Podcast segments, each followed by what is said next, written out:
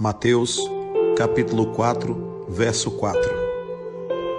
Jesus, porém, respondeu: As Escrituras dizem: Uma pessoa não vive só de pão, mas de toda palavra que vem da boca de Deus. Jesus não excluiu o pão, referência simbólica feita a tudo que possa vir a sustentar a vida no corpo. Mas não só de pão já que há muitos entre nós que passam uma vida inteira se empanturrando, absorvidos apenas pelo que agrada à carne, ao estômago, ao prazer, à vida corporal. O que tem sido prioridade em sua existência? Qual tem sido a sua maior preocupação?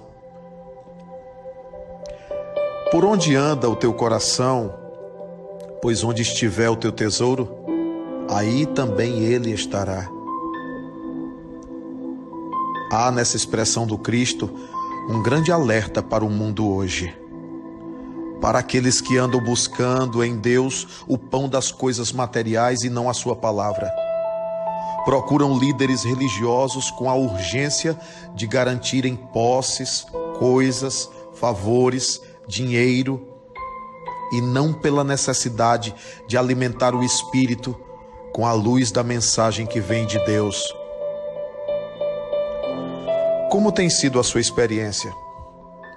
Qual a sua maior e mais intensa fome? O que tem mais te alimentado na tua caminhada por sobre a terra?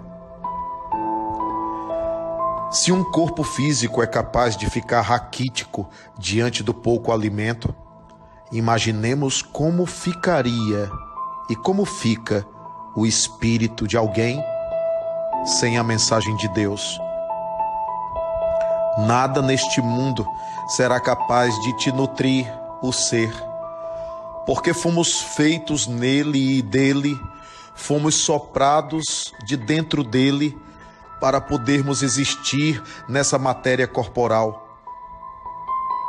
Se foi dessa substância divina que ele nos criou, então não há nada neste mundo que nos preencha, que nos sacie, que nos alimente, senão a palavra que vem da boca de Deus. Então, até quando você será dependente de palavras de homens que vêm da boca dos homens? Precisamos de evangelho na atitude.